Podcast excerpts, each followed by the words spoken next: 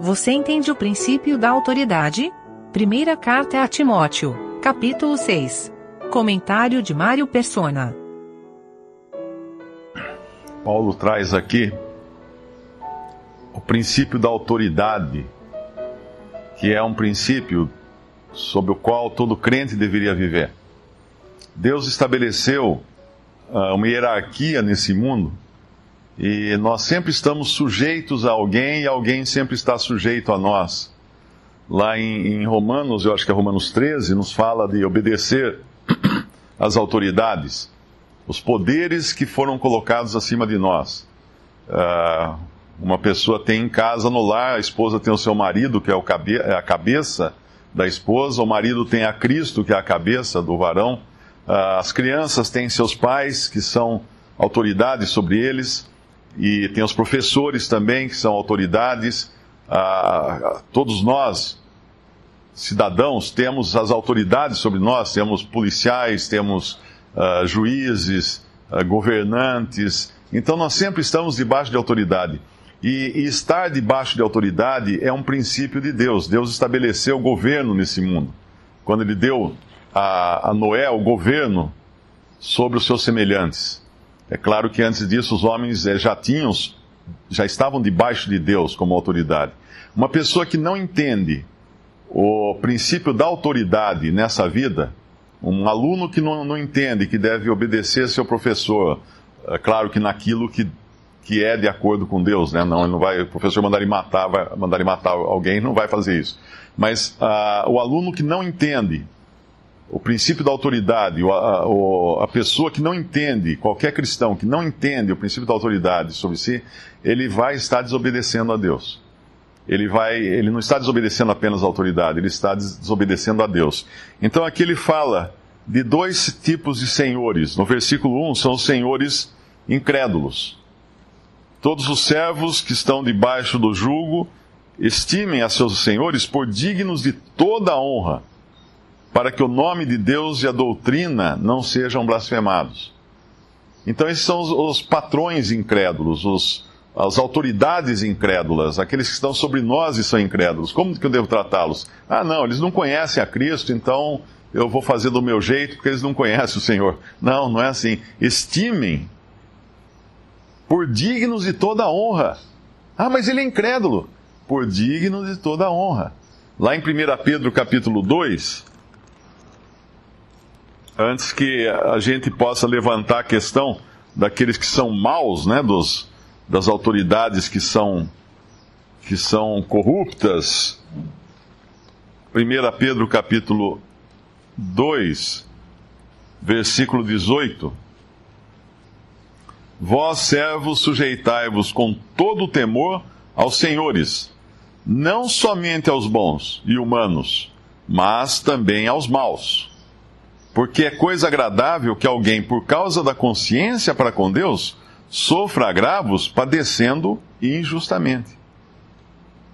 Então, não somente aos bons, mas também aos maus. E o Senhor Jesus, ele se sujeitou a uma autoridade má. E é o nosso próprio capítulo aqui, no versículo 13 fala assim: Mando-te diante de Deus que todas as coisas vivifica, e de Cristo Jesus, que diante de Pôncio Pilatos deu testemunho de boa confissão, que guardes este mandamento sem mácula e repreensão, etc. O Senhor Jesus, sendo Deus e homem, sendo Senhor de toda a glória, sendo, se sujeitou a um homem vil e corrupto como era Pôncio Pilatos. Ele se sujeitou. E para quê? A resposta está no versículo 1: para que o nome de Deus e a doutrina não sejam blasfemados. Para que e, no versículo 13, deu testemunho de boa confissão, para que o nome e a doutrina de, o nome de Deus e a doutrina não sejam blasfemados. Ah, mas eu não devo então participar de, de eh, manifestações contra o governo? Ah, você pode participar de manifestações contra o governo se quiser se encaixar nessas palavras do versículo 3 e 4. Se alguém ensina alguma outra doutrina e, não, não se, e se não conforma com as sãs palavras de nosso Senhor Jesus Cristo e com a doutrina que é a segunda piedade, é soberbo e nada sabe. Se eu questionar a sã doutrina, se eu questionar a palavra de Deus, se eu achar que eu tenho uma melhor maneira de interpretar o que está muito claro aqui, né? Uh, Deus diz que eu sou soberbo e que eu não sei coisa alguma. E deliro acerca de questões e contendas de palavras, versículo 3, das quais nascem invejas, porfias, blasfêmias ruins, suspeitas, contendas de homens corruptos, entendimento, privados da verdade. Isso aqui é a descrição daqueles que não obedecem à doutrina que é dada por Deus, pelo Espírito Santo, e, e que inclui isso aqui. Uh, estimem os seus senhores por digno de toda a honra, para que o nome de Deus e a doutrina não sejam blasfemados. Então, quando, quando eu questiono a palavra de Deus, quando eu julgo a palavra de Deus, eu estou me colocando na posição de juiz de Deus. E, obviamente, essa é a posição pior que um homem pode chegar. Nós vivemos numa época em que a cristandade, como um todo, acabou deixando de lado a palavra de Deus. Hoje é tudo uma questão de opinião. Ah, eu acho isso, ah, eu acho aquilo, ah, então eu respeito sua opinião, você respeita a minha. É tudo uma questão de, opinião. Que é o versículo 5: contendas de homens corruptos de entendimento e privados da verdade. O que é isso? Que não tem a verdade. Quando você perde a verdade, você fica sujeito a seguir opiniões. Ah, eu vou seguir aquele líder porque a opinião dele me agrada. Eu vou seguir aquele outro. Mas é muito claro que o cristão não deve, de maneira alguma, uh, deixar de se sujeitar à autoridade.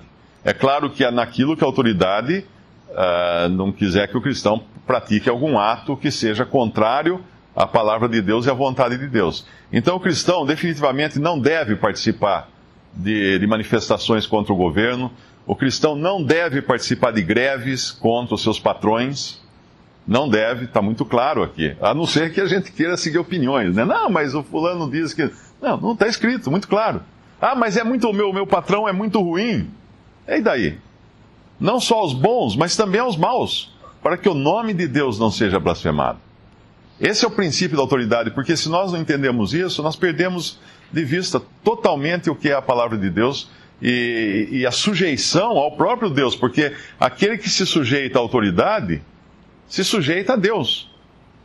Então, o contrário, aquele que não se sujeita à autoridade está desprezando a autoridade divina, que disse para ele se sujeitar à autoridade. Eu sei que no nosso mundo hoje, democrático, né, onde o poder foi dado ao povo, uh, essas coisas não, só, não vão ser muito populares. Se você escrever isso lá no Facebook, vai levar uma vaia, né? Ah, mas e, e o governo fez isso, fez aquilo, fez aquilo outro. E daí? Esse é, o, esse é o caminho do homem.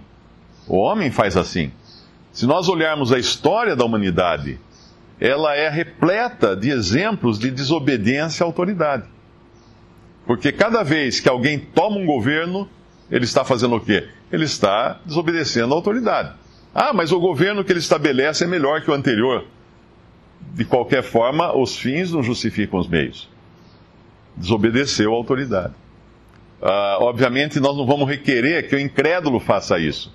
Uma coisa errada é o cristão se, se envolver em política, se envolver para forçar os incrédulos a andarem de acordo com a palavra de Deus. Não, não tem. Isso não funciona. Isso aqui é para nós que cremos em Cristo, para um povo separado cuja cidadania está nos céus. Esse é o objetivo. E o versículo 2, ele fala de outra coisa, que são quando temos senhores crentes, aqueles que estão acima de nós e são crentes. E os que têm senhores crentes não os desprezem por serem irmãos, antes os sirvam melhor, porque eles que participam do benefício são crentes e amados. Isso ensina e exorta. Uma coisa que é muito comum acontecer é quando cristãos uh, estão, têm um patrão crente, então ele acha que porque o patrão é crente, ele pode tomar certas liberdades. Ah, mas é irmão. Então eu não preciso cumprir horário, porque os outros precisam, mas eu não, é meu irmão em Cristo, ele vai entender. Não, não é assim que funciona. Nós temos as diferentes esferas de comunhão. Um, um, um empregado, ele está dentro da esfera de, empregado, esfera de empregado patrão, patrão empregado. Então ele tem que cumprir todas as suas obrigações, melhor até do que aqueles que são incrédulos. Ah, mas o patrão é crente. Não importa. Então você tem que dar exemplo. Se ele é crente, mais, mais, mais uma razão para você dar exemplo, porque os, os, outros empregados incrédulos vejam o seu exemplo. E, e, não possam dizer nada contra você. Ah, tá, tá vendo? Ele é protegido do patrão porque eles são também cristãos. Não. Então ele tem que dar exemplo.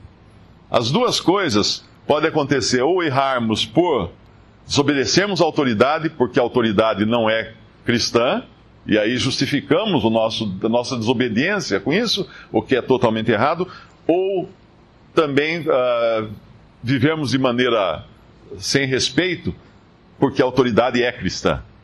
Mas aí nós perdemos o princípio da autoridade, porque se nós não formos nos colocar em obediência a uma autoridade porque ela é cristã, é, deixa de ser autoridade sobre nós. Ah, não é meu irmão, está é, tá em Cristo, estamos no mesmo nível, não, estamos no mesmo nível em Cristo.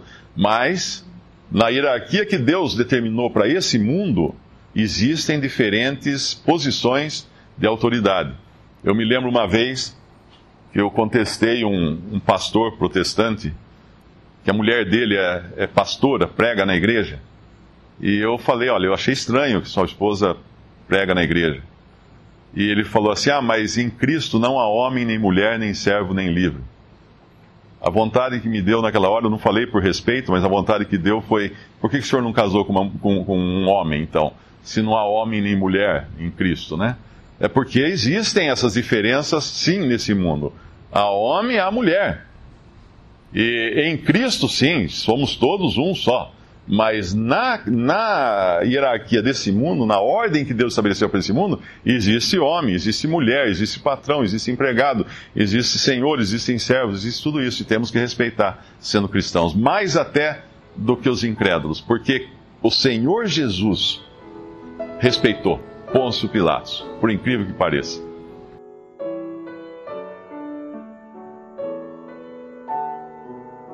Visite respondi.com.br. Visite também 3minutos.net.